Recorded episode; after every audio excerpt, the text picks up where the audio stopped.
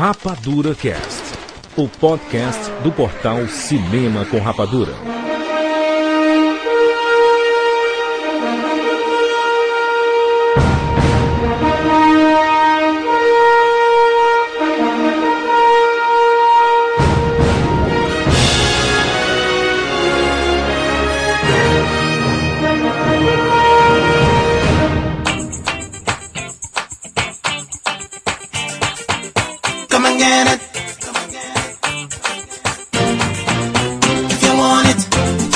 Sejam bem-vindos, seres Rapadurian de todo o Brasil. Está começando mais uma edição do Rapadura Cast. Eu sou Jurandir Filho e no programa de hoje nós vamos falar sobre o mercado de home video no Brasil e nos Estados Unidos ou no planeta Terra inteiro. Você vai conhecer as melhores e as piores distribuidoras, os melhores exemplos de DVDs e coleções, o descaso dessas distribuidoras, títulos únicos, edições de ouros, capas bizarras, edições feias, pirataria e preços e muito mais. Eu pensei, eu pensei em dizer Casas Bahia. Quer pagar quanto? Estamos aqui com Maurício Saldanha. Tu não falou, Jandir, nós vamos falar também sobre pirataria. Exato, Falou, falei. falou. É que tu falou tão rápido, Jurandir, eu vou ter que dizer, eu sou taquígrafo. E direto do SOSHollywood.com.br, Fábio Barreto. Vamos meter o pau nas distribuidoras É que esse, não fazem seu pau, trabalho direito. E para esse programa especial, o JC do blog do jc.com.br. Olá pessoal, vamos falar aí do home video, cinema em casa, uma das maiores formas de entretenimento da atualidade, né? Nós vamos pedir a participação de todos vocês para que coloquem as suas experiências nos comentários dessa edição. Fale dos melhores DVDs, dos piores DVDs que você já comprou. Tudo isso aqui nos comentários. Se quiser, pode até tirar foto também e mandar pra gente fazer um grande arquivo. Até porque as distribuidoras de filmes estarão escutando esse programa. Combinado? Bora. Já voltamos.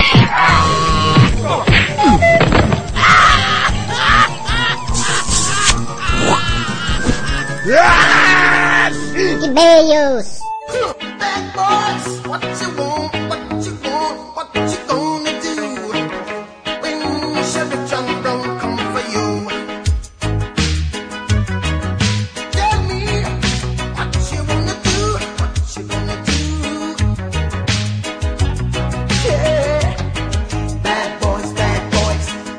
Vamos lá, mais uma leitura de e-mails. Agora referente ao programa anterior sobre Johnny Depp.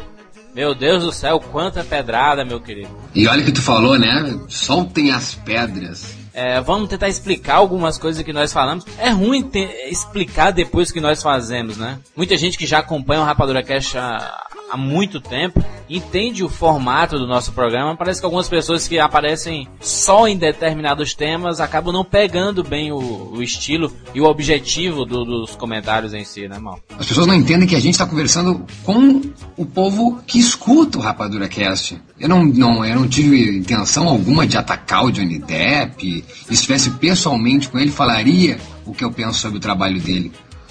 O que eu acho que falta, Jurandir, para as pessoas entenderem, é o seguinte: o Rapadura Cast, se fosse editado a cada palavra que a gente falasse, imagina se fosse assim, Jurandir. A gente grava, e depois a gente ouve, e a gente debate se deve ou não deve cada coisa que a gente falou ir pro ar. Olha, a gente poderia debater durante horas infindáveis. Ah, eu acho que isso aqui, vamos tirar que tá pesado, vamos, vamos falar de novo alguma coisa sobre esse assunto? Deu, seria impecável, estaria redondinho e acredito, acredito que agradaria gregos e troianos. Mas não, a gente vai na coragem, no amor, na camiseta, fala o que sente, o que pensa. E vocês que estão escutando são convidados. A gente convida, a gente abre o nosso coração para vocês e vocês vêm com essas pedradas. É, eu estou extremamente chateado porque as pessoas não são gratas, Jurandir. Por que, que a gente no, no Rapadura Cash, cada um dá a sua opinião? Por que, que existe, na maioria das vezes, três pessoas diferentes? Por que, que durante o programa uma pessoa muda de opinião? Porque nós estamos discutindo. Quando a gente discute, cada um dá sua opinião, uns tomam partido, outros não, uns têm mais ênfase no argumento, outros não no momento. Depois a gente pode muito bem pensar, poxa, eu deveria ter falado outra coisa. Mas não é assim na vida, cara. Porque é assim que as pessoas entendem quando não fala bem daqueles que elas gostam, é um ataque, elas vão se defender. Então não adianta se se eu falasse maravilhas de Johnny Depp, todo mundo ia dizer que eu entendia muito de cinema. Isso é tão relativo entender de cinema. Olha só, muita gente colocou o Rapadura Cast odeia o Johnny Depp. Não é isso que acontece, são três pessoas ali. Eu discordei de muitas coisas que o Maurício e o PH falaram, apesar de que é, a forma que, que eles empregaram o argumento tenha funcionado mais do que a minha defesa em relação ao Johnny Depp. Então, é, é uma discussão. Não, não queiram pegar uma hora e vinte. a- Uma pessoa chegou e disse assim: vou até pegar o nome aqui. Fábio Ori, de Joinville. Parece até que vocês nem viram Platum. A participação do Johnny Depp é tão pequena, tão de coadjuvante do coadjuvante, que chega a ser irrelevante e vocês dão destaque pra ele. Peraí, a gente tava falando do começo da carreira do Johnny Depp. Participar do Platum foi com certeza uma das melhores coisas do começo da carreira do Johnny Depp. E a gente nem falou da atuação dele, a gente falou justamente disso, da importância de trabalhar com Oliver Stone, de estar naquele filme com um monte de gente interessante. Ninguém ficou falando da interpretação dele. Eu acho que as pessoas precisam escutar o programa mais de uma vez, viu, Mauro? Até porque eu falei muito bem de Doni Brasco e de Edo Irmão de Tesoura. Gosto muito de Johnny Depp nestes dois filmes. Não gosto nos outros. Ponto. Não acabei. Se eu odiasse ele, nem citaria esses dois. Tenho em minha casa esses filmes. E jura, sobre fanatismo, fala uma coisinha. Eu sou fã de Mariah Carey. Sempre fui fã de Mariah Carey. Desde 1990, quando eu ouvi a primeira vez a voz dela, comprei todos os discos ganhei Natal, meu pai, o especial de Natal, Mariah Carey. Fãzaço. Fãzaço. Fui conhecer a Mariah Carey pessoalmente no Rio de Janeiro. Quando ela veio divulgar o Rainbow CD dela, não consegui. Tem até hoje a carta rasgada, meu pai não me ajudou, uma passagem. Rasguei ela chorando. Quando ela veio aqui o, divulgar o Charlie Bracelet, o outro CD dela, eu fui ao Rio de Janeiro. Consegui uma passagem de graça, fui lá, conheci a mulher. Vi a cara dela, olhei pra cara dela, ela sorriu, querida, simpática. Eu, pô, que legal. Mas ainda assim, Tipo, porra, né? Que, que loucura essa coisa de fanatismo, né? Nem conheço muito, mas beleza, ainda foi uma pessoa simpática, guardei ela no meu coração. Jurandir, eu tava aqui num, uma festa que fez um site de cinema em Porto Alegre, e os caras elegeram os piores filmes do ano, ao vivo, todo mundo vendo na plateia. Um dos filmes citados, Jurandir, era Glitter. Jurandir, eu acho Glitter uma merda. Mas eu vi durante duas horas Mariah Carey na tela grande. De repente, é isso. O pessoal é apaixonado pelo ator Brad Pitt, pelo ator Johnny Depp, e não consegue separar que os filmes talvez não sejam essas pérolas. Eu consegui separar, e eu não fiquei irritado quando o pessoal ali elegeu um dos piores filmes do mundo, Glitter. Eu pensei, cara, eu gostei, mas ainda assim sei que gostei por causa que era Mariah e não a Mariah atriz, porque a atriz ela é péssima. Eu quero só dizer com isso, Jurandir, que Johnny Depp teria vergonha de ver esses comentários. Ele pensaria, poxa, mas que isso, cara? O pessoal me defendendo e eu lá preciso disso? Sou um astro renomado? Eu preciso de defesa? Cadê o pessoal citando os filmes que eu fiz? Cadê o pessoal dizendo as cenas memoráveis que eu fiz? Quem é fã diz, minuto tal, segundo tal, cena tal, brilhante. Ninguém disse nada sobre isso, sobre os meus filmes? Os meus fãs estão me defendendo e criticando as opiniões dos apresentadores ao invés de estar falando dos filmes que gostam. Ou seja, Juras, quem é que vai ler isso? Nós ou Johnny Depp? Nós, a gente que apresenta, vocês que escutam, depois que o programa tá no ar, somos todos os mesmos. Somos todos telespectadores do programa. Então, Jurandir, eu vou, me chamem de petulante, mas eu vou dizer, Jurandir, o pessoal que comentou dessa maneira devia era criticar qualquer pessoa menos a gente, porque é a gente que semana após semana tá dando de presente a possibilidade de conversar sobre cinema. Não é presente de as pessoas que entendem, não é isso. É o presente da possibilidade de conversar sobre cinema.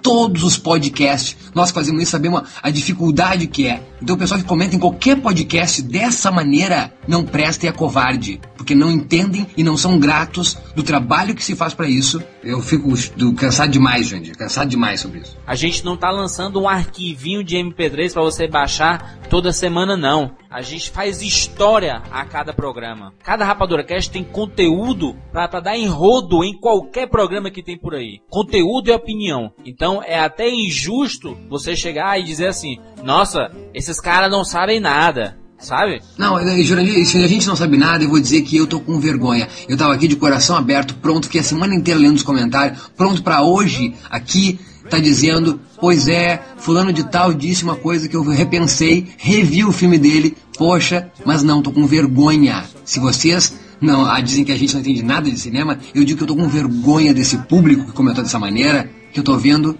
que não entendem nada realmente do que a gente fala. Não entendem nada de cinema também, porque ficou essa coisa de acusação e de crítica e ninguém discutiu os filmes de Johnny Depp. Vergonha, ninguém falou nada, nada sobre os filmes de Johnny Depp. Somente que ele era um cara bacana, que ele era um cara legal, que ele é o melhor ator do mundo. Só isso. Ninguém comentou os filmes. Isso é uma vergonha. E Jurandir, vamos lá, desculpa a quem mandou e-mail, mas nós vamos nos recusar a ler qualquer e-mail sobre esse cast, porque sim, todo ato tem a sua consequência.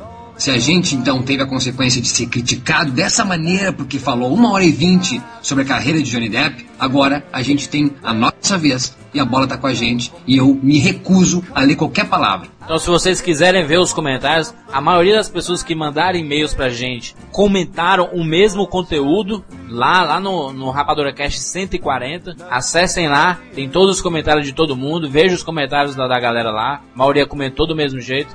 Então façam bom proveito desse conteúdo. Se você escutar esse recado, comentem lá o que vocês acham do, sobre o Johnny Depp mesmo. E não queiram rebater as opiniões que a gente falou sobre ele. E quando a gente diz isso, não é porque a gente está no programa seguinte que os comentários não valem mais nada. Não é isso. Todos os comentários valem muito, por isso que a gente sempre enaltece aquelas pessoas que estão lá nos programas antigos e não cansam de comentar. Alex, Eduardo, a Érica, muita gente comentando os podcasts antigos, escutando lá, poxa, não concordei com isso, mas vamos lá, tô escutando aqui os programas e tudo mais. tá?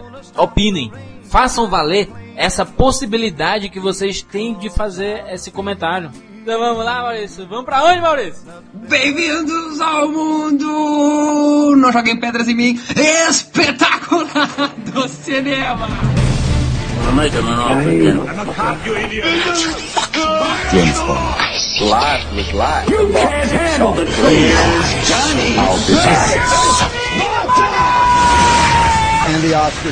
Rapadura Cast.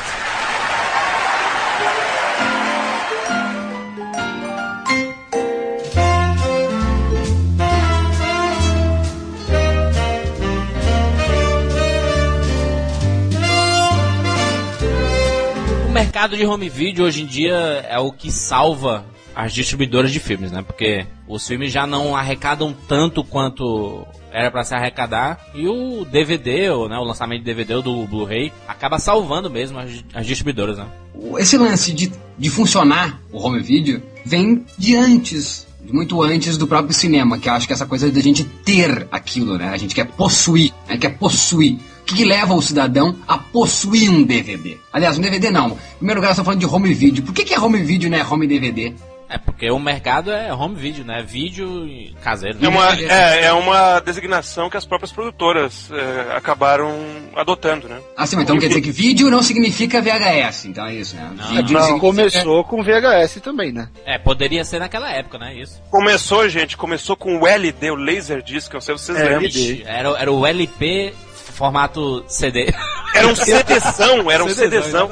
Era De dois CDzão. lados, de dois lados. Ah. Eu tenho Star Wars em LD. Eu tenho, É. True, eu, eu tenho True Lies, eu tenho Jurassic Park, tenho o Pentelho. Você sabe que o Laserdisc é anterior ao VHS, hein? E por incrível que pareça, olha só, é, o Laserdisc já tinha alta definição, gente, 768 linhas. Olha só. É, e, Não, inclusive, O Laserdisc é anterior ao VHS? Anterior ao VHS. Aqui, né? Mas no Brasil o VHS chegou primeiro, não foi? Sim, É. sim, no mundo, em aspectos mundiais, em âmbito Ah, tá. mundial, o LD é antes do VHS, antes do Betamax da Sony, né? Não sabia disso, JC. É, Muito é. obrigado por essa informação. Pela primeira vez aparece um formato de alta definição. Ele é analógico ainda, ele não é digital. E eu chamo o LD de o. É o pai do, do CD, o avô e o avô do Blu-ray, né? E o primo do DVD também. É. O problema também é porque eles perceberam que é, alta tecnologia, pra quê, né? A galera vai assistir em, TVzinha de 14, 15 polegadas. Era muito avançado pra época, por isso que não vingou. E caro, né? Caríssimo. E era caro. Caríssimo, caríssimo, Aqui caríssimo. no Brasil, um Laserdisc eu lembro que eu comprei o da Mariah Carey no Madison Square Garden.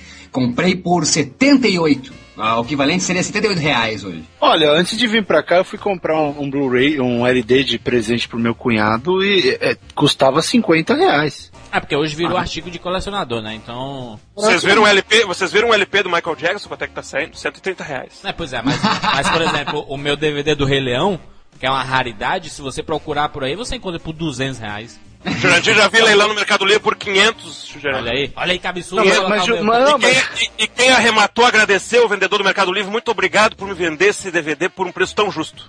Não, fala sério, é Tô mentira, falando. é mentira. É Tô mentira. falando, gente, eu acompanho isso aí, ó, eu, eu, eu tô. Eu tô 24 horas ligado nessas histórias.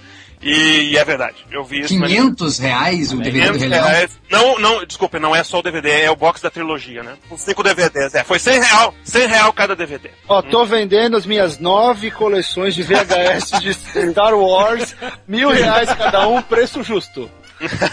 Mas vamos lá pro começo, assim, é, estourou mesmo na- nos anos 80, principalmente aqui no Brasil, né? Estourou é, todo mundo querendo assistir os filmes que via no cinema em casa, né? Que, que coisa mais linda, né? É, é. Você que se aventurou tanto é, assistindo o filme no cinema e depois de dois anos ele sai em VHS.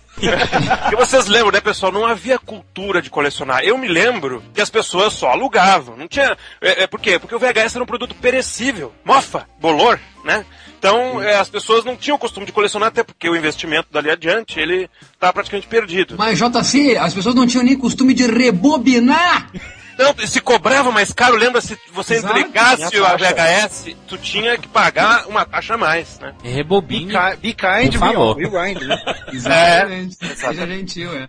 Eu tenho, até hoje, a minha primeira comunhão em VHS.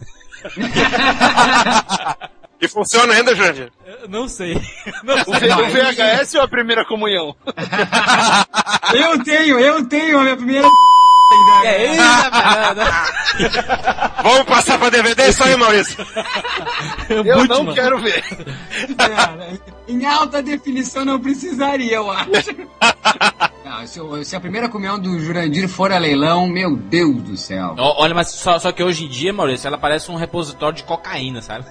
Nossa senhora. tão branco, o mofo tá tão absurdo, vai ter até lodo dentro. Que, que coisa espetacular você poder assistir os filmes que você mais gosta em casa, né? Por isso que explodiu as locadoras, né? E vocês lembram a quantidade de pessoas que frequentavam as locadoras? Aquilo era um ponto de encontro, né? Tinha café, tinha. tinha era um ambiente, de, pelo menos eu que morei no interior ainda, eh, nessa época, era um ponto de encontro, né? Não, mas sim, e dava mais êxito do que reunião de condomínio, né? Porque se nós começamos aqui falando que as pessoas não tinham a cultura de colecionar, o que que fez o povo mudar de opinião e dizer, não, realmente dá pra comprar, eu quero comprar, quero ter na minha casa. Eu acho que a primeira coisa, Maurício, é porque demorava muito pro negócio passar na TV, cara. Sim, Era a muito tempo. era muito grande. Era A muito grande. demais. E as pessoas queriam ver.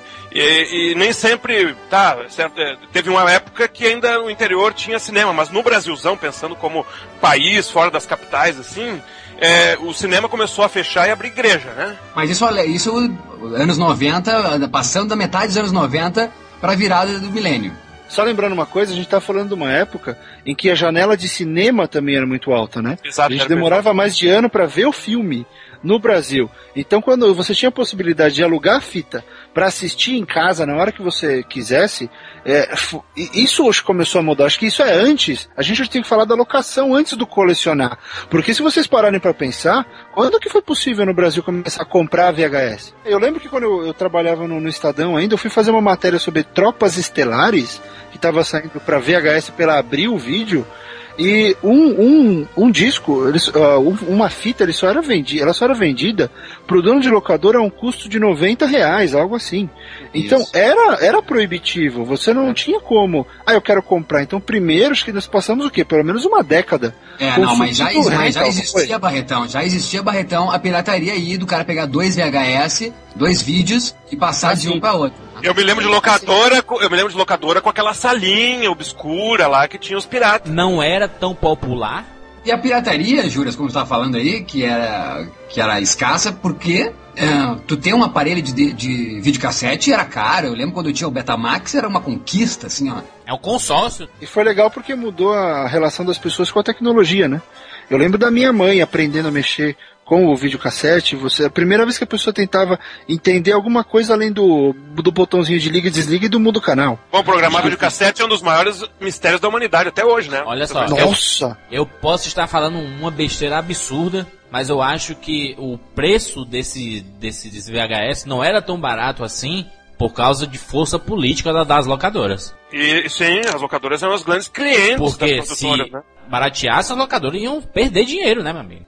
E, mas a Disney, a Disney conseguiu romper isso e vários VHS de clássicos Disney eram oferecidos por preços até, vamos dizer, acessíveis. Mas aí começou aí, né, também. ah, Algumas começaram a romper. A Disney rompeu, é, veio, veio alguns VHS, a Branca de Neve e tal, e abriu isso aí. Você, você falar de um clássico Disney e você falar de um filme que acabou de sair, né? O clássico o Branca de Neve, por exemplo, todo mundo vai querer comprar pra É. criança, pra ter em casa. Exatamente, exatamente. criança, assiste o filme sem parar, até a Barreto, exatamente, o Barreto tem filho, acho também, né, Barreto? Aham, tem. Tem, é, e, e criança assiste, é em looping, cara. É em looping, é 30 vezes. Eu tenho um sobrinho que aluga sempre o mesmo DVD. Ele não tem É. nem consciência de comprar. Meu querido, hoje nós podemos comprar isso aí. Não, quero alugar. Eu queria ter um botão de, de replay no DVD pra deixar, deixar programado, vai aqui em looping eterno, que nem o iTunes tem. Deixa aquele botãozinho, gira aí. Tá, mas eu- então, mas então qual, qual foi, quando é que começou essa aposta, então, como o Barretão falou, do, do, do, filme que não era animação, que não é uma, uma Disney, o que, que fez o- a, a distribuidora acreditar? Eu tenho como memória, porque eu colecionei, comecei a colecionar bem tarde relativamente, assim, pelo início do, do DVD, né? Foi com o DVD, em 98 no Brasil. É aí que começa. Ah, tu não apostava na VHS. Eu era colecionador de VHS. É, não é. apostava na VHS. Esse não, não, eu não compreendia como colecionar VHS. Eu não, pra mim era inconcebível. Assim. Eu também achei, achava muito estranho isso de colecionar VHS. Eu tinha do Rei Leão. O único VHS que eu comprei na minha vida foi do Rei Leão. Mas por que que é incompreensível? Porque por causa desse fator que eu falei, de ser perecível, né? De tu perder ali adiante. É, na verdade tu dava play, na verdade tu dava play e já a segunda vez já seria ruim, né? A terceira vez já seria É. pior. É uma coisa que, é, que funciona assim o VHS, Isso, não? e se, e se o leitor, se é o cabeçote do, do leitor inventasse de engasgar e morder ali, adeus. Quem é que nunca escutou isso, né? Por que, é que eu vou comprar um VHS que vai tem vida útil curta, né? Vai acabar daqui a pouco, vai mofar. Ninguém compra. Ou aquela pior ainda. Por que, que tu compra o filme? Tu assiste uma vez e nunca mais vai querer ver. Ah, Ou seja, então, então, ou seja, hoje o cinema é vítima da própria tecnologia, né, de sua própria concepção. Sempre foi, né? Se fosse hoje já vem da VHS, não teria pirataria, né? Tem um fator aí que eu acho bacana, que qu- é, quando o JC falou que começou em 98, né? Um grande fator aí são os, os fãs. Né, é a parte, são os nerds de carteirinha que compravam coisas específicas. Jurandir tem Rei Leão, eu tenho, eu tenho 13 versões de Guerra nas Estrelas em VHS. Uau. É, eu comprei Era Uma Vez na América, em VHS, Chefão em VHS. Você pegava o cara que, que era muito fã de alguma coisa, não importava o preço. É. Eu lembro, olha, olha que absurdo, o filme é uma bosta, mas eu comprei episódio 1, uma coisa que saiu na Amazon, era, era um VHS, com um frame do filme, eu paguei 60 dólares na fita. Maurício comprou agora. Barretão foi numa locadora esses dias e comprei ah, 50 VHS a um real. Fiz uma loucura dessas aí, Maurício, ano passado. Não sou fã de Titanic, não, não é um dos meus filmes preferidos. Mas eu vi uma edição tão linda, tão linda, numa loja Ah. Porto Alegre, em VHS de Titanic, exatamente, com, inclusive com um frame do filme, né? É aquela E- da caixinha grande, que é uma Isso, Barretão, isso. Tô com ela na mão aqui, é uma edição de 98. Eu É, nunca rodou, nunca rodou. É uma edição dupla VHS, pra vocês terem uma E ideia. tá lacrada? E tá lacrada ou não? Não, já abri, já abri. Tem, tem um booklet, tem um booklet muito bonitinho. O, o bacana é que o, o filme é tão grande que o filme é dividido em dois, né? A É, primeira exato, parte é. no VHS 1 e a segunda parte no VHS 2. É isso aí, não tem extras, né? Não tem no, no final, não tem um making off assim de como foi Não, feito? tem assim? só, pelo que eu tô lendo aqui, o filme com a canção vencedora do Oscar. É isso aí. tu pra ver o Ué, extra, ué, tu ué, tinha ué. que ver três horas de filme. Não, mas ó, é, Star Wars tinha extra no VHS. Começava, Tem, as tem. remasterizadas, começava com entrevista com o Jorge Lucas e com o pessoal da técnica É, explicando como. é muito mas, difícil. mas- mas VHS. no caso, mas no caso, esse JC do Titanic é no final, né? É no final. É, esse do Star Wars os caras pensaram no, no espectador, agora no outro, porra, no final, ver todo o filme pra depois ver a Celine Dion. É até melhor, né? Porque de repente tu enjoava tanto da Celine Dion cantando que tu nem ia ver o filme. Uma, uma coisa muito legal que movimenta mesmo esse mercado de home video é que vira assim. é, filme não existe só pra cinema, né? Tem É. muito filme que sai direto no mercado de home video e era bacana você ir na locadora e descobrir, por exemplo, que tinha Rei Leão 2, que nunca saiu no cinema. Eu, Sim. quando vi isso na, na, na locadora, fiquei maluco. E, e só pra, pra gente relembrar o ambiente da locadora, vocês lembram que na década de 80 os horários políticos no Brasil tinham uma hora e meia quase. E aí a galera em massa invadir as locadoras. é, é sempre aquele horário, né, do, do horário político, aquilo, todo mundo ia assistir o seu filme, né? Ainda dava pra pegar um pedacinho da novela ainda depois. E a, e a, e a América Video, isso? Qual era a maior de todas que tinha? O Braddock, a Maldição de Samantha, como tinha vídeo. E só tu falou agora, Jurandir. Então é isso? Os filmes é, eram feitos pra VHS já direto? É, já, já viram assim, não tinha força, eles, eu- eles tinham noção que não tinha força pra sair no cinema, Era home video, era, já era home video. já, já, era, já é feito pro mercado de home video mesmo, que tem seu público específico, e às vezes tem mais público do que propriamente se lançasse no cinema. Sim, você quer o quê? Você quer um, um exemplo? Você tem, você- existiam duas, né? Tinha um filme feito pra TV que saía no Brasil só, Isso. direto pra VHS, e também esse, esse filme secundário que era o filme direto pra DVD. Hoje em dia, sabe quem é o, o vendedor, o, o líder em locação de DVD? Se não Van me engano, o JC deve. Não, é o Steven Seagal. Ele ainda é o cara, ele é líder. Os dois reis do home video é o Van Damme e o Steven Seagal. hein? O Batman de Tim Burton fez uma venda absurda com VHS. Sim, sim. E, e hoje em dia, por exemplo, os, somando todos, né? Até hoje, Harry os eh, Harry Potter são imbatíveis aí. E- Ba- O Batman tinha brinde, né? O do, do VHS do Batman acho que vinha com, vinha com camiseta. Tinha um Isso. brinde. O primeiro que eu me lembro, eu não sei se tinha outro. Primeiro que eu lembro que tinha um brinde. Você comprava o VHS e tinha uma camiseta, um adesivo, alguma coisa assim. Os rock, né, os Karate Kid também já faziam sucesso, né, assim, né? É, é porque era a geração sessão da tarde, né? Vocês pararem pra ver o que passava na Globo, era um pouco de fazer mais sucesso no DVD, né? Exato. A gente tinha ah, no desculpa, DVD, no VHS, ah, fazia sucesso na locadora e a gente se sentia imbuído em comprar aquele. Você vê, o- um filme que saia direto, né? O Jura falou de descobrir, você ia até o, a locadora e descobrir um VHS novo. Esses filmes eles não tinham tanta força de venda quando começou a venda de, de VHS, porque você só achava bacana. Você não tava naquela fissura, putz, eu preciso comprar isso. Né? Ah, é o novo do Van Damme. Quero comprar o Grande Dragão Branco. Pô, a gente gravava. Saiu o VHS, tinha pirataria de dentro de casa. Você gravava É, tela certeza. quente. Pegava VHS aquele outro VHS também, e depois passava aquilo que tinha gravado pra outro amigo, você juntavam dois VHS, comprava os cabos, né, e copiava de um pro outro. É, e tinha depois, inventaram aquele, aquele device que você instalava numa casa e você conseguia pegar na outra. Não, videolink. Exato. Video É, era Videolink. Eu, eu assisti Irmãos Gêmeos, que o vizinho tava passando, ele deu pra gente o receptor, tava passando na casa dele, eu assistia. Filme de E era- cachorro, aquele monte de filme de É, cachorro. e era, e era o que os motéis usavam, inclusive, pra fazer transmissão. Era isso aí, cara. E aí, às vezes, o cara morava do lado do motel e pegava os filmes de sacanagem em casa. Não, mas é, mas isso é, isso é verdade, porque antigamente era caro o aparelho de videocassete, então tu não tinha como ter mais de um, então tu fazia essa transmissão, televisores também. Hoje em dia tu tem, né, três plasmas, sei lá, o Juran- Jurandir tem cinco plasmas, né? Ô, ô, ô, Maurício, e o- a questão do VHS, que tem aquele buraquinho pra você não gravar e você colocava um durex pra gravar por cima. Passar por cima.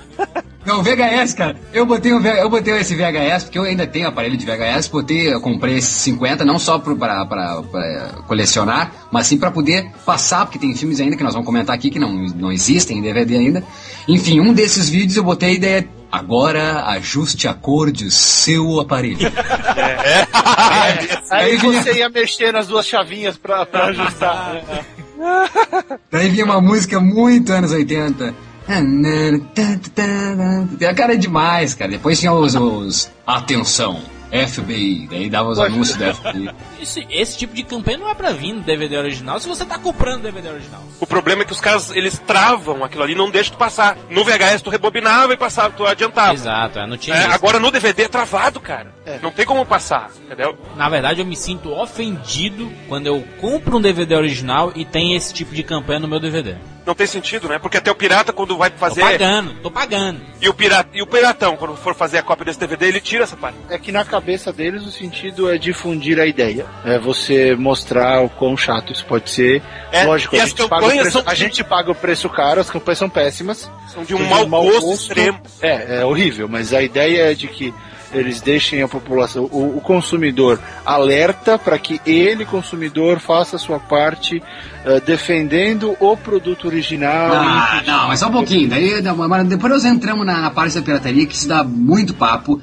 Porque, porque, na verdade, isso aí eles estão estimulando que tu vira um justiceiro, é isso? Vá pra rua, nem o Batman, caçar bandido e pirateiro. É, é, eles, que- eles querem que seja uma coisa viral. Você vai concordar com isso, porque você quer que isso um dia acabe, embora você já, você já tenha comprado o seu Não, disco. não, então mas- você mas- mas tá não errado, se Barretão, Barretão, Não, não, não fazem- estou concordando, não estou concordando. Estou só te dizendo qual é o conceito por trás dessa operação. Concordar é outra coisa, eu não concordo. Só estou te dizendo, a ideia é que você assista, seja atingido por isso e faça a sua parte contando para sua mãe, para o seu pai, para o seu primo que a pirataria é uma coisa feia.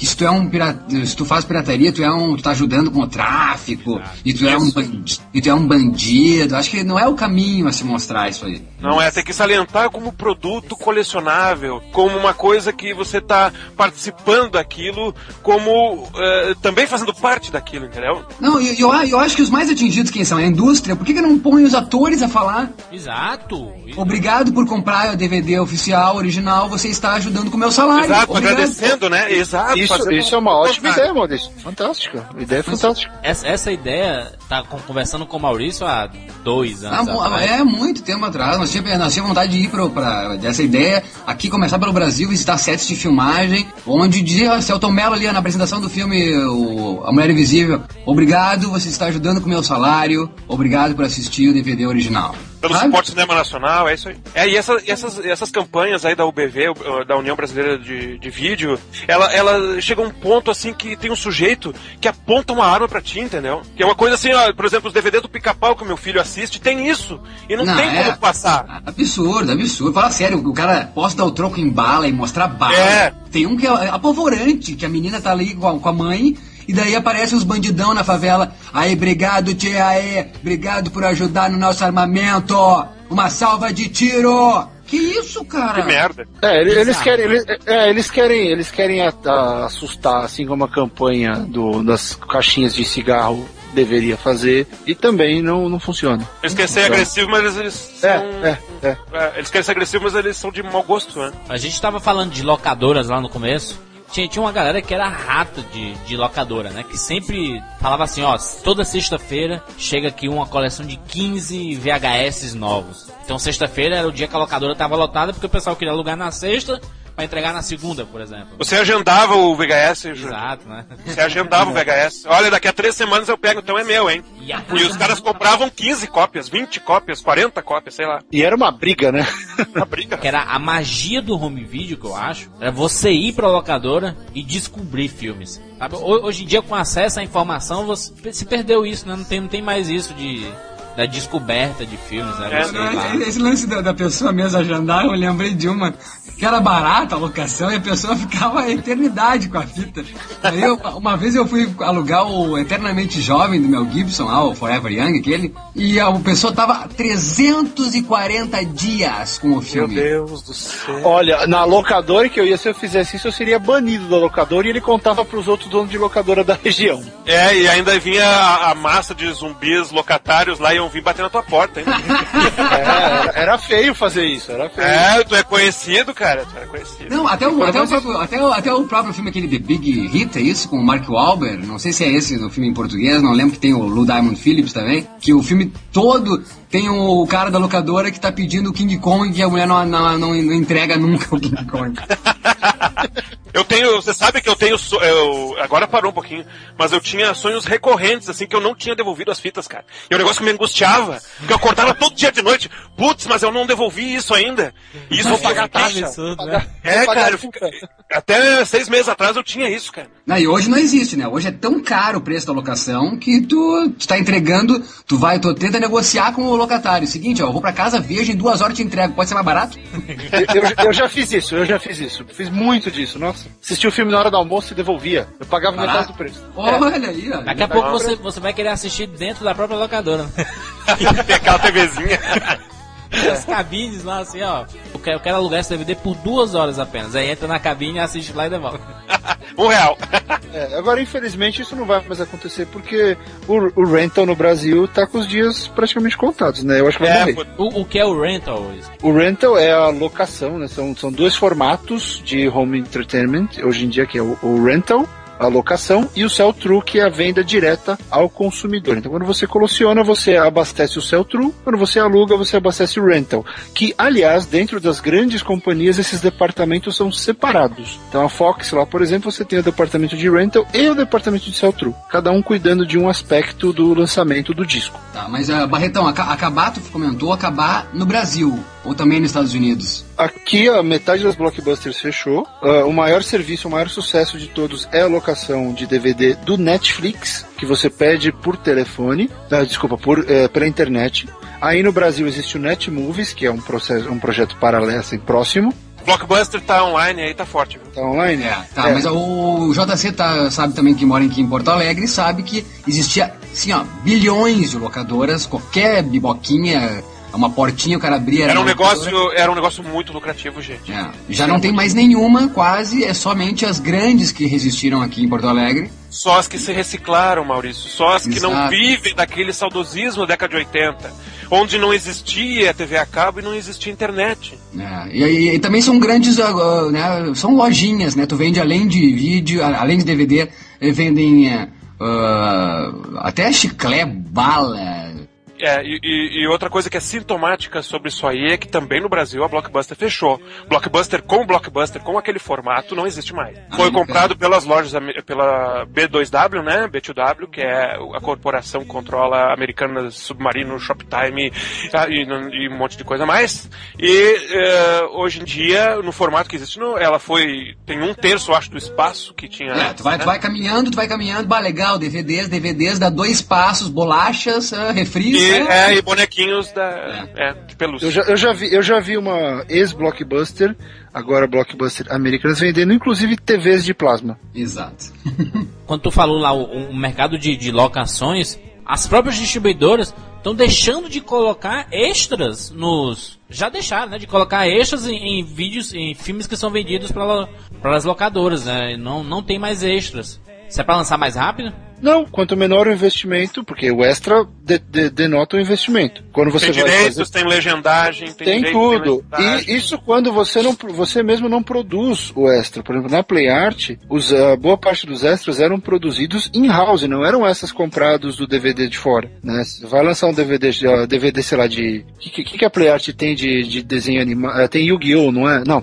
Uh, Yu Yu Hakusho, não é? Cavaleiros, Cavaleiros não. Cavaleiros, É, Cavaleiros. o próprio Cavaleiros. Ah, eu lembro, eu e o Cardinho, a gente tinha reuniões lá pra decidir o que, que, que a gente ia oferecer de extra engraçado. O que, que ia ser passado pra direção, pra direção ah, aceitar ou não o extra. Se ia ter uma locução externa, se ia ser contratado um. ia fazer um, um vídeo musical com o Edu Falassi cantando a trilha, blá blá blá. Então tudo isso tinha um custo. E aí você pensa, pô, eu vou gastar tudo isso pra alocação? Não, você gasta isso se o seu true vai ser bom. E Cavaleiros, no caso, o seu true é bom, então valia a pena. Até porque na lógica, né, Barreto, se você quiser ver extra, você compra o DVD, né? Exatamente. O cara que vê extra é outro público, né? É eu lembro. exatamente isso aí que É. o Barreto falou. É, são, Exatamente, são outras pessoas. São, é outro É outro. Eu lembro que quando. Acho que a primeira tentativa que eu vi de locação sem, sem a existência da locadora foi uma maquininha que eu achei num pão de açúcar do Tatuapé lá em São Paulo. Eu podia ir lá, é, eu pagava, eu me fazia um cadastro ali na máquina mesmo e alugava o DVD. Só que eu tinha duas opções. Eu podia alugar o DVD só o filme ou alugar o DVD do extra. O DVD de extra era uma outra locação. Então se eu quisesse eu poderia ver, mas eu teria que pagar uma segunda locação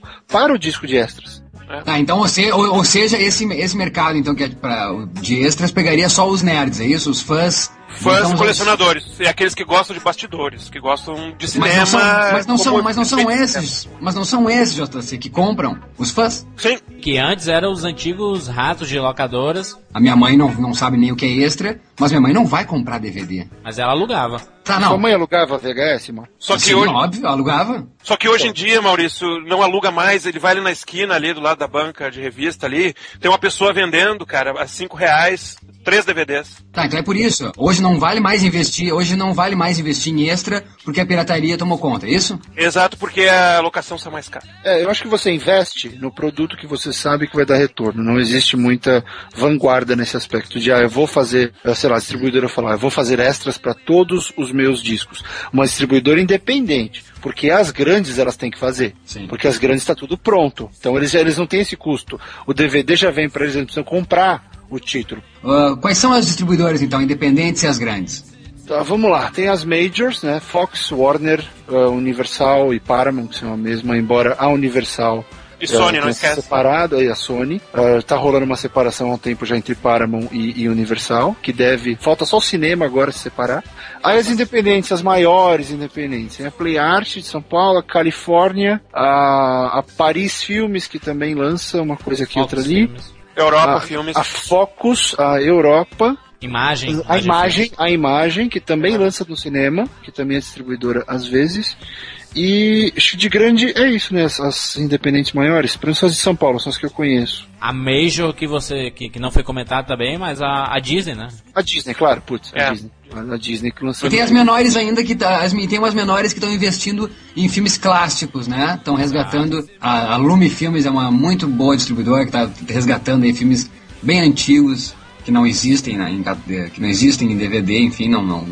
É, o que que, o que que tá acontecendo, né? Acho que rola uma... é, ao contrário da Continental, que é a pior da história, que faz só Com bobagem, certeza. Você tem as, as distribuidoras ah, pequenas, que são dois ou três caras, que compram três títulos por ano e, e apostam em algum nicho. Por exemplo, o Paulo Gustavo Pereira, que é o diretor de redação da Sci-Fi, ele tem a Norfolk, que é uma é uma pequenininha que só lança filme de domínio público de ficção. Por exemplo, ele lançou Daqui a 100 anos, que é um filme do H.G. Wells de putz, Sim, sim. eu, eu comentei, eu fiz o extra pra esse DVD. É bacana você saber que tem alguém que lança, lógico, não vai vender horrores, mas o cara vai lá e coloca duas mil peças no mercado. Você acaba tendo acesso ao produto. Não é um produto de extrema alta qualidade, mas é, é importante que a independente exista, porque a Major vai cagar e andar pra isso. Os caras não vão querer nem saber do, desse tipo de produto. Então as pequenininhas vão colocando, né? Essas coisas mais inacessíveis pro brasileiro no mercado. Tá, mas a JC, a- a questão das majors então, essas sete majors, tem explicação eles não colocar extras? O que eles sempre afirmam, e eu acabei de ler uma entrevista de um responsável pela home video da Warner na Espanha, e eles sempre argumentam que são custos de produção, assim como o próprio Barreto acabou de dizer. É, custos são outros direitos, é, são outros é, envolvidos, inclusive são empresas terceirizadas que se fazem a, dubla, a legendagem, né? Sim. E tudo isso envolve custo que eh, eles procuram cortar. Houve uma época no Brasil que não se fazia isso, não se fazia nada. Só se comprava os direitos, não se legendava nenhum extra. E aí o que começou a acontecer? Os colecionadores começaram a ingressar na justiça, como eh, eh, pelo Código de Direito do Consumidor, eh, requisitando um produto que pudesse ser consumido, certo? Exato. Exata. É, e, e a galera ganhava, gente. A galera ganhava. E aí o que, que começou a acontecer então? As majors começaram a não lançar mais extras. É. Pra não precisar É. legendar. Teve um, pro- teve um momento de retração nisso. Teve Existiu, que foi né? o ano de 2005, a gente chama lá no blog de A Era Negra dos DVDs. Ele teve um ápice até o início de 2005 e aí 2005 começa a cair. Mas eu já vi uma distribuidora falando: ah, não, não vamos colocar. Não, não vamos fazer dublagem nesse desenho animado infantil. Pra quê? Ou então, não, não vamos colocar o áudio em inglês. Que bobagem. É, aí aquele pai que compra o disco pra, pra tentar ensinar uma outra língua pro filho, compra e quebra a cara, porque o áudio original não existe. Pra tirar a banda de áudio original e colo conseguir colocar num DVD, eu nunca, nunca sei o, o- o tamanho dos DVDs, o Jota pode explicar, mas pra colocar num DVD menor, não sei o que lá, 10, alguma Sim, coisa assim. é que isso- existe um DVD de camada simples, né? E camada dupla. Né? Isso. Retira, retira tudo que tem de material adicional e comprime o filme no máximo que der pra colocar no- num DVD mais barato, numa mídia mais Isso é barata. muito escroto, cara. É. A, a- a em- empresa pequena, eu até entendo fazer isso, mas majors fazendo isso não se É, mas ó, agora vamos ser sinceros, viu? O Majors é, é, ultimamente não tem feito isso, tá? É, é, mesmo porque eles têm que, eles têm que, eles têm um padrão mais alto. Isso é uma prática de pequena. É. É, as majors eles têm também que reportar com material de qualidade pra fora. Então, e eles tomam um processo muito mais pesado do que as independentes. Só que se as pequenas quiserem aparecer, elas não podem fazer isso, cara. É, Elas atendem muito o mercado de locação ainda, Jurandir. Que Sim. é um mercado que não exige isso, tá? É, e aí eu vou colocar um dado: existem cerca de 10 mil locadoras no Brasil ainda. Cerca de. Esse dado não é fechado porque muita locadora opera sem CGC, então não tem como saber se essas loca... se todas as locadoras estão A realmente locadora de bairro é só o que tem, né? cadastradas. É, mas assim, o, o dado oficial aproximado é de 10 mil ah, locadoras ainda em operação no Brasil. E Barreto, isso no auge dos anos 80, que é 10 vezes mais que isso. Ah, 10 vezes mais, nossa, imagina. É, né? Isso era um absurdo. Toda esquina tinha uma, uma locadorazinha lá. Todo com várias cópias e movimentado, era um Não, negócio. cara, você tinha locadora com pizzaria, você. Eu, eu cheguei a alugar pelo telefone, manda uma de Franca Tupiri e dois Star Trek. Isso é demais, né? Ô Barreto, tu que tá no- nos Estados Unidos, em Hollywood, Ui. É, embaixo, embaixo do letreiro. o mercado de home video é mais forte que o mercado de cinema nos Estados Unidos? É num aspecto muito interessante que mantém muito mais gente empregada do que o cinema. Porque a produção de filmes para DVD é muito mais numerosa do que a produção de filmes para o É um cinema. absurdo, né, cara? Até porque a quantidade de atores, diretores, roteiristas que deve existir em Hollywood, que não Nossa. consegue espaço no cinema, essa galera vai continuar produzindo, mas por home video, né? É uma forma até de aparecer mesmo, né? De fazer portfólio. Forma de aprender, de fazer portfólio, você tem uma série de estrelas decadentes que vão fazer esse tipo de filme. Outro dia, sem querer, eu comprei no On Demand na minha TV um filme com um filme de máfia russa com o Michael York. O filme é horrível, é uma bosta. Sem tamanho. E, e tava lá, eu, eu, sem querer eu paguei 5 dólares no filme pra assistir no, no, no On Demand. E, e alguém fez o roteiro, alguém produziu, gente voou pra Rússia.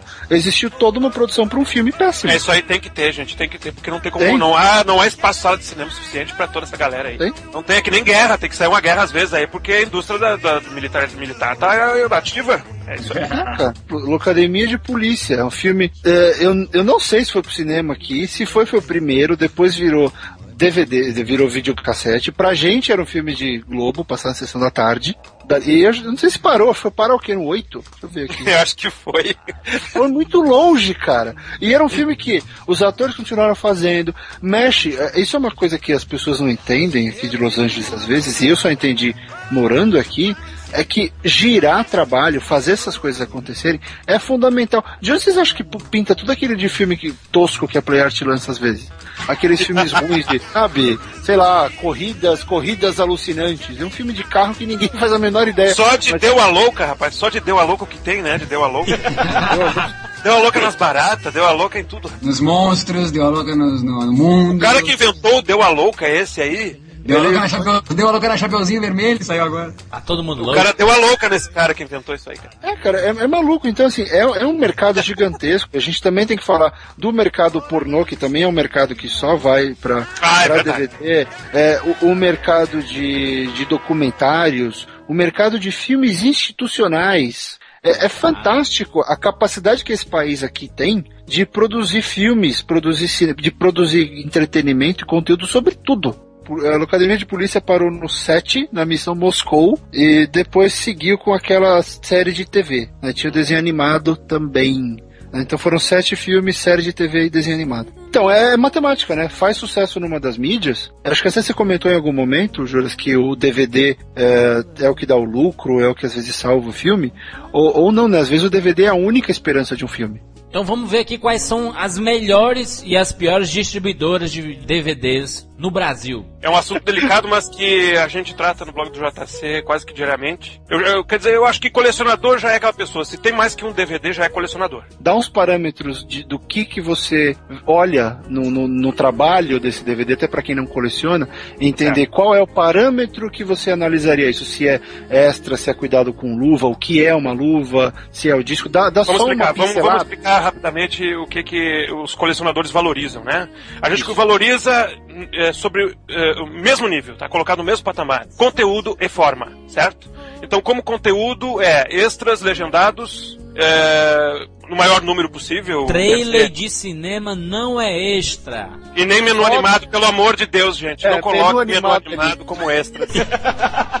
Uma, é, então é, é isso aí. Principalmente a gente ter direito aqui no Brasil ao mesmo material que outros países do mundo têm. E hoje é muito fácil. O que, que acabou é, é, sendo é, definitivo para isso? É que agora a gente tem acesso a tudo, gente. Se sair um DVD na Tailândia, a gente fica sabendo no outro dia aqui. Exato. Tá? E a gente sabe como é que sai lá. E Blu-ray agora é mais ainda. Tá? Porque o, DVD, o Blu-ray todo é produzido em dois, três lugares do mundo, não há mais é, não há mais lugares de replicação. Acho que é Japão, Estados Unidos e, e Alemanha. É, Japão, Estados Unidos e Alemanha.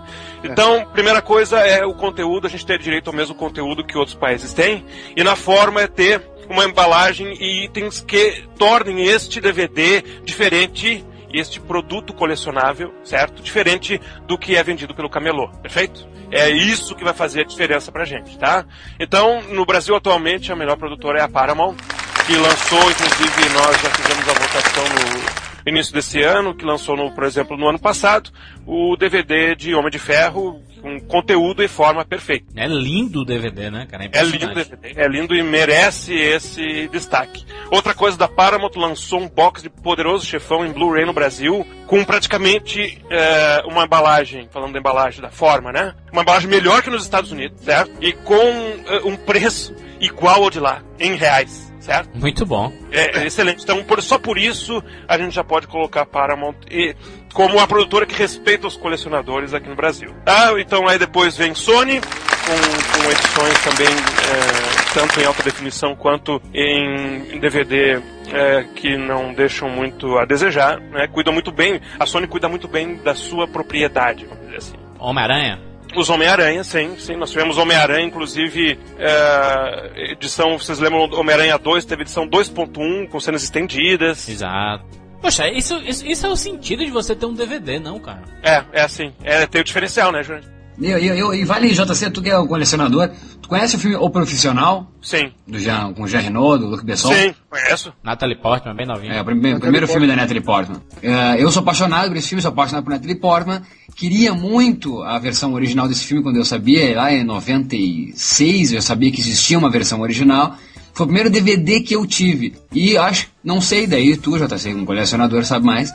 A primeira vez que eu vi que as cenas ah, extras estão no filme. Então não são. É a versão integral mesmo, sem cortes. É, Ah, Gladiador tem isso também, viu, Maurício? Gladiador tem também, a gente consegue assistir a versão de cinema, a versão estendida ali na seleção de cenas, né? Eu acho que eles deviam se puxar mesmo na hora de, de fazer o DVD pra fazer ser justo a gente comprar o DVD. Uhum. E seguindo na lista, então, depois em terceiro, depois da Sony em segundo, Disney em terceiro. É, Disney ainda preza muito pela obra, né? E no Brasil, apesar de ter trocado de replicadora nesse ano, é, desculpa, no ano que passou, é, ainda consegue manter um certo nível de lançamentos e ter isso como Mas item os filmes da Pixar só caem de qualidade, né? Só caem de qualidade, mas isso também não é só no Brasil. Existe só um lugar no mundo onde filme da Pixar tem um tratamento diferenciado, que é na França. Não me perguntem por quê. Poxa, eu, eu vejo Toy Story lá, cara. Nós tivemos na Disney, só para explicar rapidamente, para quem coleciona, nós tivemos um período o- o, é, muito difícil da Disney no Brasil, é, que também foi em 2005, não por coincidência, onde é, houve uma decisão interna que não seria mais lançado DVD duplo. né? Então nós ficamos sem Pequena Sereia duplo, sem os Toy Stories 2 simples, né? É, o último DVD da Disney dessa era duplo foi Os Incríveis, que é excelente, e depois nós tivemos nunca mais, né? Nunca mais tivemos nenhum material eh, com essa qualidade. As, as três melhores, então, Paramount, Sony, Disney. Paramount, Sony e Disney. como existem muitas distribuidoras que são horríveis, então nós vamos colocar as três piores pequenos e as três piores majors. Tá, ok. bom. Vamos começar Então logo vamos pe- com, a- com as majors, né? Que a gente já começou falando delas. Tá, eu, é, eu tenho. Vamos eu, falar eu, juntos, vamos falar junto, Jota? Eu só explicar um pouquinho, eu só explicar a terminologia, que eu gosto de precisão nas coisas e sou meio chato com isso e procuro no blog também colocar. A gente trata de distribuidora como aquelas lojas que vendem para ah, as lojas, para as locadoras, certo? Então, é, pro- a gente chama de produtoras E essas pequenas a gente chama de reprodutoras, porque elas não produzem nada, elas só reproduzem. perfeito? ok.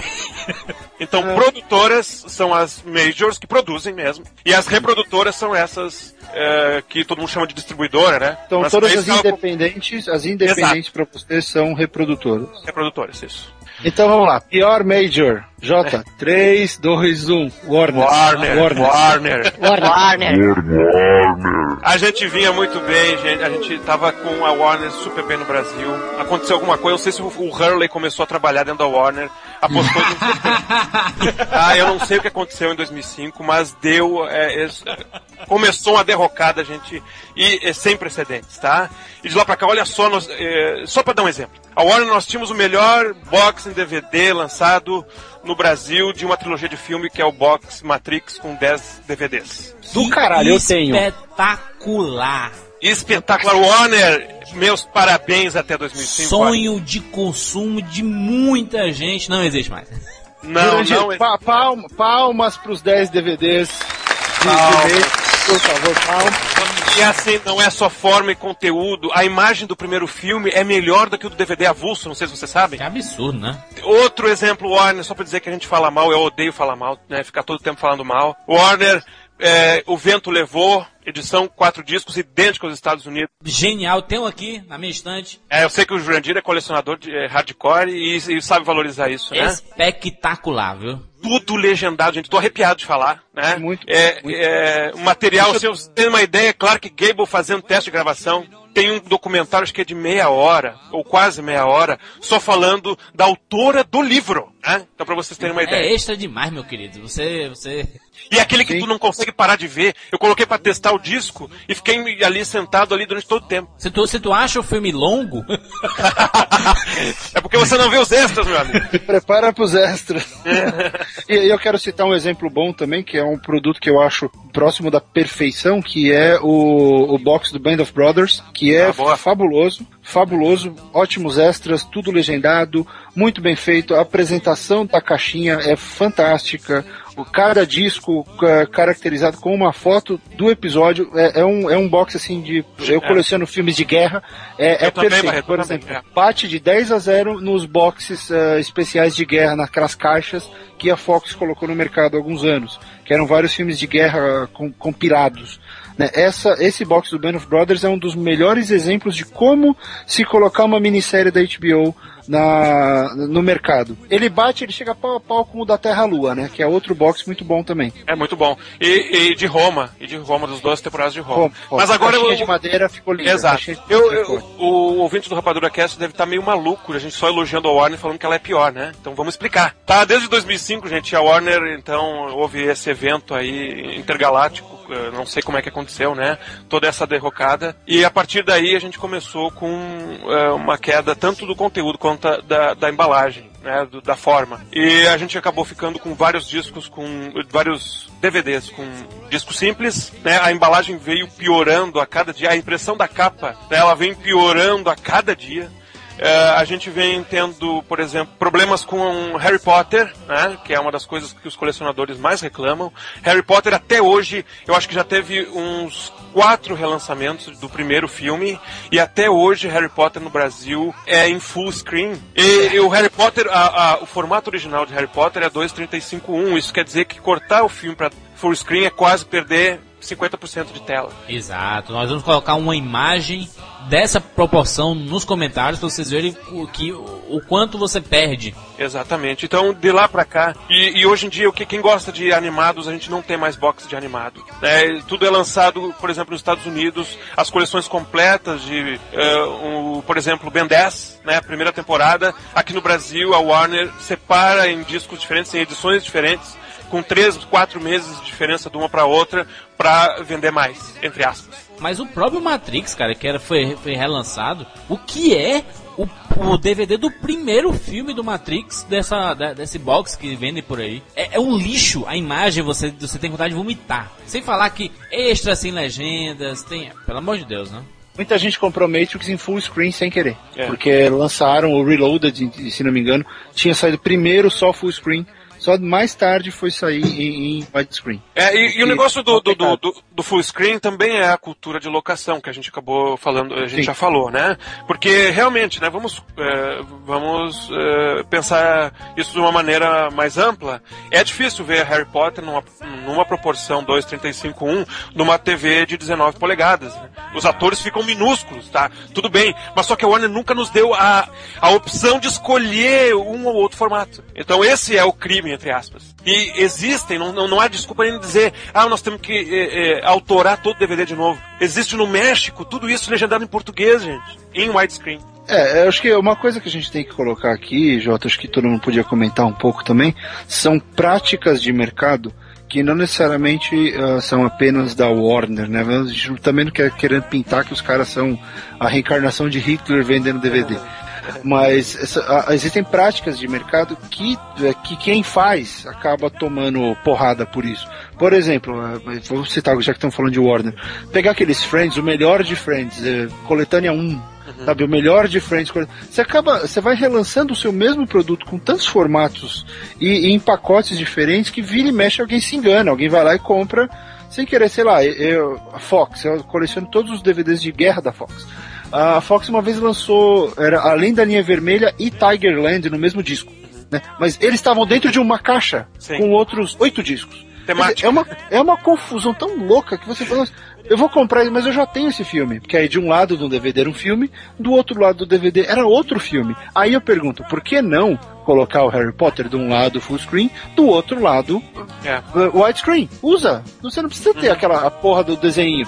Tira precisa. foto. Tira Eu, eu foto. abro mão, eu abro mão. Eu abro mão do... Abre mão da bolacha. A selo, bolacha é, é o desenho, a bolacha que a gente chama, é o desenho que, fi- que você vê quando Selo, o DVD. selo, selo Tira DVD. aquela foto, tira aquilo de lá, põe um, um formato de cada lado. Acabou, tá É, a. Warner teve, teve isso, mas abandonou é, em- ainda nos anos 2000. É uma coisa que a gente tem que falar também, dentro disso que o, o Barreto está tentando é, ilustrar aí, é que é, a- a- principalmente a Warner tem metas de lançamento.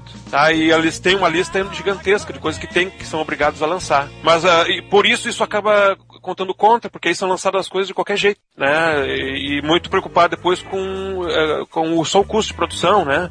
E, e, tá, e ao contrário, tem que se pensar nisso, porque se o mercado de locação está em derrocada, quem vai salvar vocês, produtores, são os colecionadores. Exato. Porque os colecionadores, JC, é o, é o único, é o único ser da face da Terra. Por exemplo, eu no caso, eu tenho o iluminado simples e o, il- o iluminado duplo. 2001 simples, 2001 duplo. Star Wars, o que tem a quantidade de Star Wars DVDs aí? 13.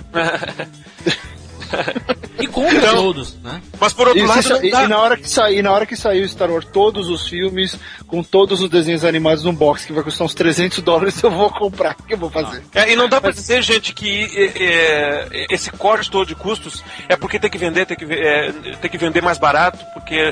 Olha, eu vou dar é, exemplos pra vocês aqui, ó. A Focus Films acabou de lançar uma lata com ah, o, o primeiro volume do Jaspion. Acabou de lançar. Do Jaspion tem um boneco é, de brinde lá, todo tosco, to- todo toscão e tal.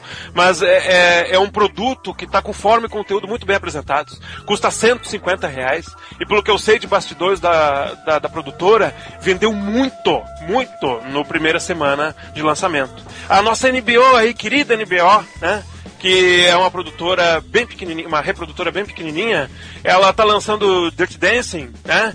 Duplo com luva, tá por 9,90 nas americanas. Eu tenho. Entendeu? Então, também, assim, não- é, investir. não- gente, o que custa uma luva? Pra quem não sabe, uma luva, né? É a sobrecapa do DVD. É aquilo que protege ele, poeira, umidade e tal.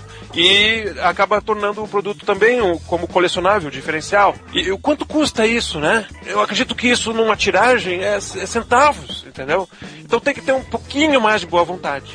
Quais são, quais são as, as outras? As outras duas? As outras, então, depois da Warner, a Fox com seu Slim, né? Que a gente sabe bem como é que é. Que lixo! Slim. Que Slim! É o terror dos, dos dos colecionadores, viu? DVD fininho, meu querido, né? Pelo amor de Deus. O caso do, que é o caso do box Duro de Matar, que eu tanto esperei Isso. e a, 24 horas aí que eu tenho, todo Slim. Não, não, fiquem, não fiquem em pé na prateleira, né? Porra. Não, é, não fica, não tem como achar, negócio. não tem como ler a lombada. Como é tudo, é- é- ele é todo molengo, O DVD, a gente compra online, que tem um grande comércio online no Brasil, né? Porque agora isso é uma coisa bem legal que democratizou para todos os lugares do Brasil. As grandes lojas online conseguem, inclusive com frete grátis, eh, tu consegue comprar de qualquer lugar do Brasil, né? Qualquer filme. Mas, mas se a gente compra esse DVD online, por exemplo, como é todo mole, é, você recebe o DVD solto, todo riscado, porque a embalagem não tem o mínimo de resistência, né? E diz a Fox que isso foi feito a partir de uma grande pesquisa entre consumidores, né? E que pesquisa nenhuma, essa, essa é desculpa da Fox. É um lixo. Nunca comprem nada da Fox que tem Slim. Eu digo isso com É. todo. Se vocês acreditam em alguma coisa que eu digo, não comprem nada da Fox que seja. Ô, Jurandir, a edição do, do filme que tu ama tanto, fora Rei Leão, que é o Senhor e Senhora Smith, de qual que é? Eu tenho aqui Slim. É, ainda saiu uma edição dele em- no estojo tradicional. Acabou. Mas- Só comprei porque é a melhor comédia romântica do planeta Terra. Eu acho que você chega na casa do Jurandir tem uma placa assim: a, a partir desse ponto, tudo é o maior e melhor do planeta Terra. Rei Leão, Senhor e Senhora Smith, cinema com rapadura. E começou essa, os Linda Fox começou nos Simpsons e lá pra cá vem vários lançamentos assim. E até pra box de seriado, até eu, eu, eu concordo que seja uma coisa, porque vem, é, coisa coerente, porque vem com a luva, protege, né, vem a sobrecapa, aquela caixinha, né? E, e pras locadoras facilita muito. Só que pra filme, gente, pelo amor de Deus, voltem atrás. Qual é a outra? A outra. E aí depois vem a Universal, que então tá é, nessa posição aí, é, acredito que muito pelo pelas embalagens de seus seriados, que é aquele estojo. Estranho, né? A Paramount é a melhor e a Universal a uma das piores. Da mesma dona. Ela tá no- na, na- Como é que é? Tá, Tá na transição, ela tá na linha. A segunda divisão querendo subir, né? Exatamente. É, sabe por quê, exatamente. Porque a Universal ela tem uns produtos altamente fodidos, tipo Galáctica. Tem Galáctica. Aí vão lá fazer uma capa legal, pega. Eles usam o Digipack, né, Jota? Não, é isso que eu ia Não estão falar. usando o Digipack? Eles estão usando o maldito estojo escanável. Ah, é um o Scar. Ué.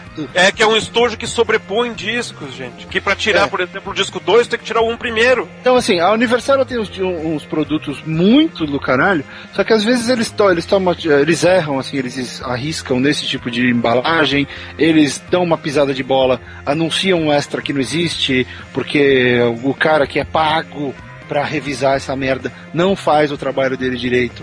É, você quer ver? Sabe por que a Paramount é melhor? A Paramount contrata especialista pra revisar a legenda Tá aí, ó. contrata Aí. gente para controlar a qualidade. Eles têm um departamento de controle de qualidade alucinante. A galera é paranoica, eles olham tudo. Não é por nada que é a melhor, né? É a melhor. para Porque tem razões, tem razões. A Universal de vez em quando faz essa, sabe? Resolve. Eu lembro em Galáctica, eu não sei qual foi a temporada, o Jota deve saber isso mais fácil que eu. Tá, tem um adesivo na, ca, na capa falando extras tais, tais e tais. Você abre o disco, não tem. Não tem, é full É, screen, é. né, Barreto? É, é, full screen. E quando lançaram o Sequest, é, faltava o, o episódio piloto. Faltou episódio. Já aconteceu de tudo com a Universal. Porque o cara que ainda não perdeu o emprego é a mesma pessoa que faz esse monte de burrada. A, a Universal acaba pecando porque eu acho que eles têm um material muito bom e eles pecam em bobagem. Mas ela, ela teve um lançamento esse ano excepcional. Eu considero até agora, junto com o Sex and the City pela Playart, que eu sei que o Jurandir tem. Né, Jurandir? Tenho, tenho sim, lindo, por sinal. É, então tá junto com Tudo é o lindo. Jura- Jurandir é o Caetano Veloso, Caetano Veloso. e, e- e tá junto aí com, até agora, pelo menos, com os melhores DVDs de 2009, na minha eh, concepção, assim. O Incrível Hulk, excelente edição. Fãs de Lost, tu acha que eles iriam tolerar só ter o seriado no, no... Nunca! Tem que ter os extras, meu querido.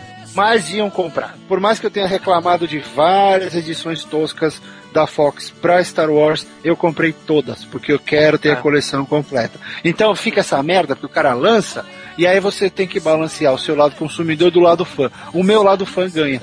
E é aí que os caras, é aí que os caras param de se Ganho, é que eles ganham. porque eles sabem, porque eles sabem que a gente vai comprar. As melhores coleções, cara, quais são as que vale a pena? Recentemente saiu Poderoso Chefão com fichas de poker.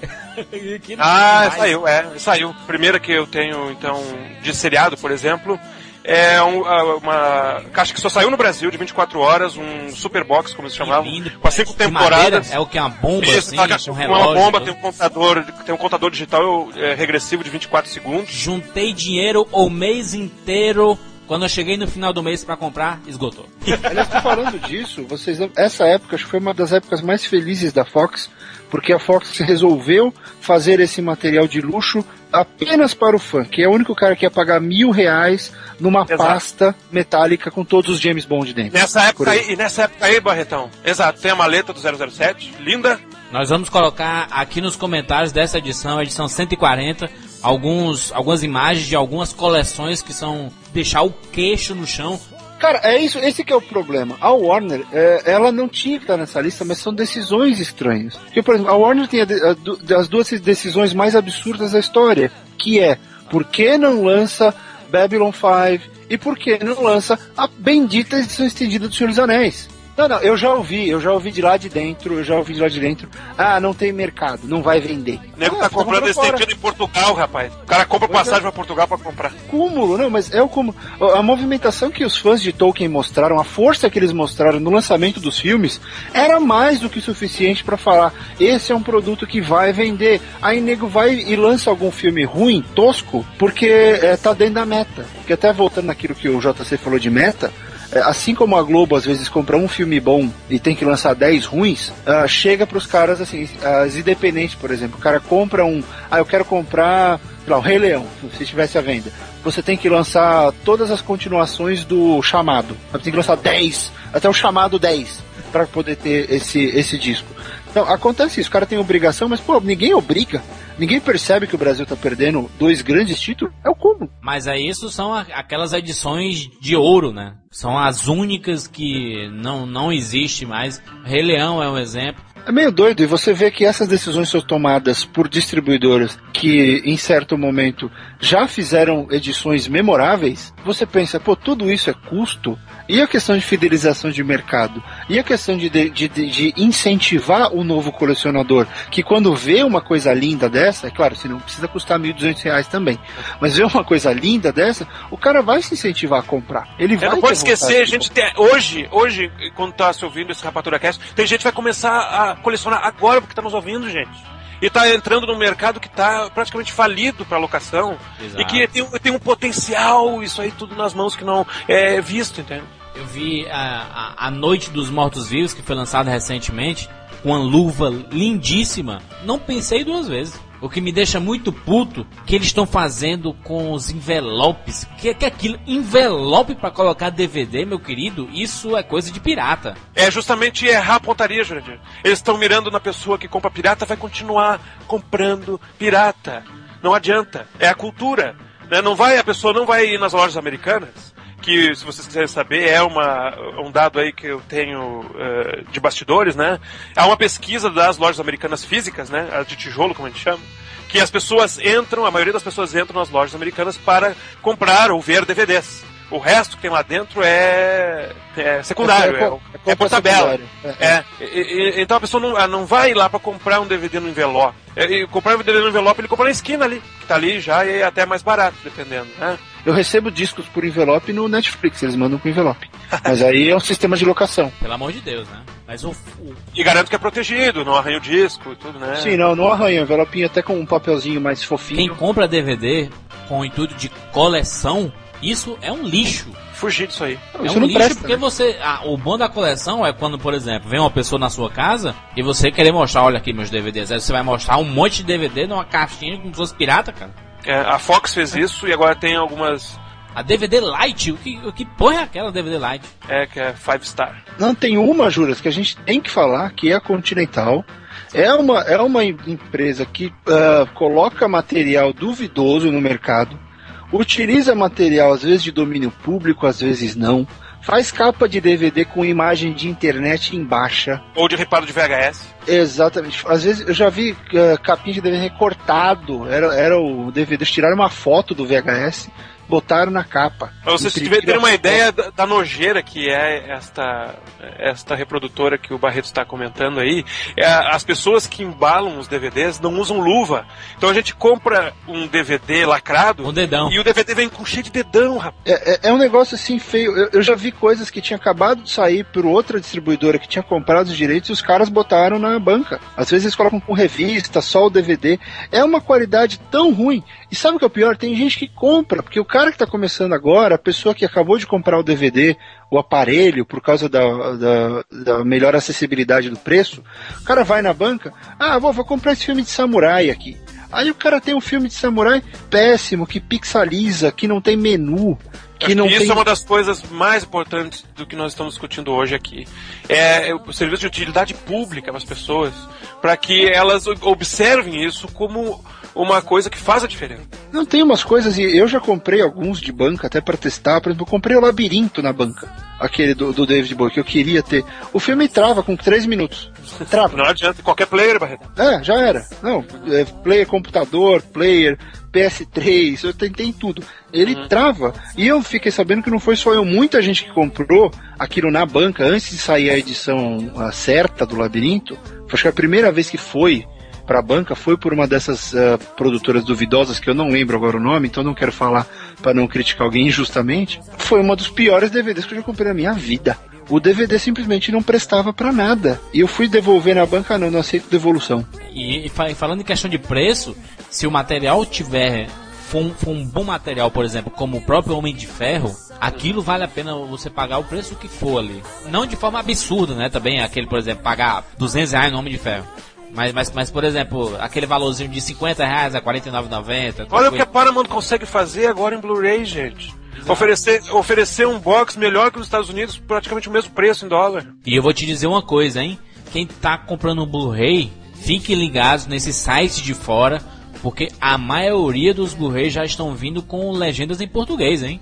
Isso faz com que o próprio mercado aqui se prepare também, né? Porque se, se valer mais a pena comprar de fora do que comprar aqui, adeus, né? Mas aí que tá, isso é uma coisa que as, as o rental, né, a locação tá mal hoje em dia, só que a grande esperança do rental é a popularização do Blu-ray. É, e não- Ah, Acredita-se que está nesse, nesse limbo, porque o DVD realmente ele é uma mídia de fácil acesso e a pirataria pegou muito rápido. O Blu-ray ele dificulta um pouco esse processo e as locadoras acreditam que com a chegada do Blu-ray, só que aí a Sony, é, é, a Sony montadora tem um- uma parte grande nisso porque tem que baixar o preço do, do PS3 no Brasil urgente, que o preço que está no Brasil é impraticável. Então, na hora que isso se popularizar ou algum player de Blu-ray baratinho aparecer, as locadoras vão encontrar uma sobrevida. Elas vão conseguir se recuperar. Porque você É. vai ter uma nova mídia com mais qualidade. Aí sim você vai poder, porque, pô, quanto é que tá a locação hoje no Brasil? Três reais? Deve estar deve tá isso? Tem, tem uns planos aí, né? Tem 50 reais mensais, por exemplo, você pode levar tantos DVDs por semana. É, é, só que isso você só vai conseguir, Juras, quando você tiver mais oferta, uma oferta melhor. E isso é o Blu-ray que vai trazer. Porque você vai poder falar, olha, olha a qualidade desse produto. Olha a quantidade de extras que você vai ter, olha o melhor filme. E aí, com televisores melhores, você encontra uma população brasileira mais preparada para E- receber isso. Eu não sei se o Barreto e o Jurandir concordam comigo, mas eu projeto que vai haver uma troca grande de telas, de tamanho de tela do brasileiro na próxima Copa. E espera Então aí já é, né? é, Então, é migrar pelo menos, migrar de, é, do tubo para tela flat, pelo menos. Existe a possibilidade de, de se, de se colocar, por exemplo, seis filmes do Rock Balboa em um, em um Blu-ray? Não, porque aí, Jurandir, aí não há nenhuma vantagem, né? Porque aí ele vai estar em SD, em baixa definição, né?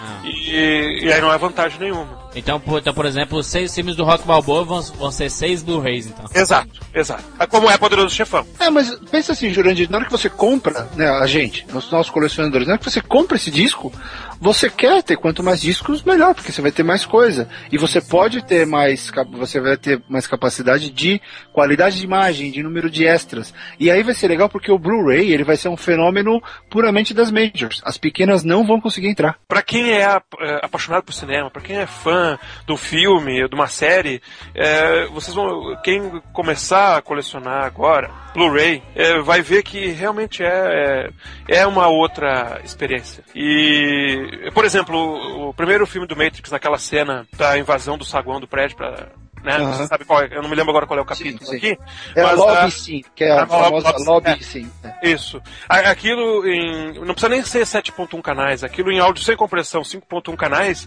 Parece que a gente tá dentro do lobby, gente. O granito caindo no chão. É, é a sensação nos canais surround. É, é perfeito. Perfeito. Então é, é uma outra. Não é questão de ser melhor ou pior, como naquele Rapadura Cast, que o Maurício insistia muito, e com muita propriedade, dizendo que melhor e que o VHS, o Blu-ray é o melhor que o VHS. Não, é diferente. Mas a sensação de imersão que a gente vai ter dentro de um filme, dentro de uma obra audiovisual, é absolutamente diferente. Mas é a história se repetindo, hein? É a história se repetindo porque quando saiu o DVD era a mesma, a mesma Era a discussão, mesma né? Você É, a mesma. vai estar se sentindo dentro do cinema, né? É, É, né, Juras, isso, isso remete ao, ao Rapadura Cast sobre cinema 3D. É que, mais uma vez, eles querem que a gente assista ou que a gente fique ali dentro, né? Exato. Então nós pedimos aqui que vocês coloquem sim os DVDs que vocês compraram e que vocês mais gostam. Ou, ou que vocês mais E odeiam. os que vocês mais detestaram, né? Que dá vontade de quebrar os DVDs. Eu vou fazer isso. Tá aí, eu vou, eu vou escolher um DVD da, da, da minha coleção e vou. vamos fazer, vamos fazer. A gente vai. ca- Cada um vai fazer um vídeo. Vai ter Eu coragem, já vou dizer até o meu, eu não tenho, mas eu vou comprar, certo? Eu vou comprar o DVD de Pulp Fiction, que é uma porcaria no Brasil. Pronto. Tar- Tarantino não merece, Tarantino não, Não, merece. mas aí tem que ficar claro. Aí isso é uma coisa que tem que ficar claro. Não é o quebrar, não é a obra. Quebrar é o, o objeto da coleção, certo? Ah, Como produto. Então nós vamos colocar os vídeos aqui nos comentários, fazendo esse ato simbólico. E pessoal, lembrem-se, vocês são consumidores. Vocês têm o direito de exigir um trabalho de qualidade, de exigir reposição de material, de exigir uma cópia nova. Se você comprou um filme que tem uma faixa preta em algum momento, que pixelizou, que não tem uma cena, que falta um capítulo da sua série, peça o seu dinheiro de volta, peça um disco novo, você pagou por isso. Não, reclama. Brasileiro às vezes esquece. Nós Esquece. somos consumidores, nós podemos fazer isso. O DVD é melhor que o cinema. Você comprou um produto, você tem ele em mãos.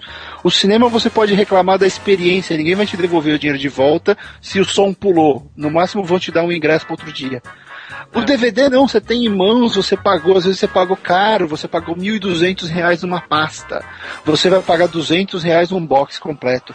Reclame desse produto, isso é um produto de luxo quase. É um produto que você pode e deve reclamar, se for o caso. Assim como você tem obrigação de elogiar. Isso é uma coisa que às vezes as pessoas não veem. Você comprou um box fabuloso, escreva para distribuidora. Mande Perfeito, Barreto. Sabe, Perfeito. gostou de Band of Brothers? Escreve pra Warner e fala: Isso é genial, faça mais disso. Gostou de Roma? Elogia Warner. Gostou de, sei lá, o DVD do Ilusionista, que é um DVD muito legal? Escreve pra Focus e fala: Esse DVD é muito legal. Faça sua voz ser ouvida. Não é só reclamar na internet, negado. Tem que falar pra quem faz. Se Exato, você porque- compra online, se você compra online, fica decepcionado, você tem direito dos sete dias, devolva. Devolva, isso vai ficar registrado, uma devolução porque não correspondeu às suas expectativas, né? Nós temos um dos melhores códigos do consumidor do mundo, gente, no Brasil. Vamos fazer valer.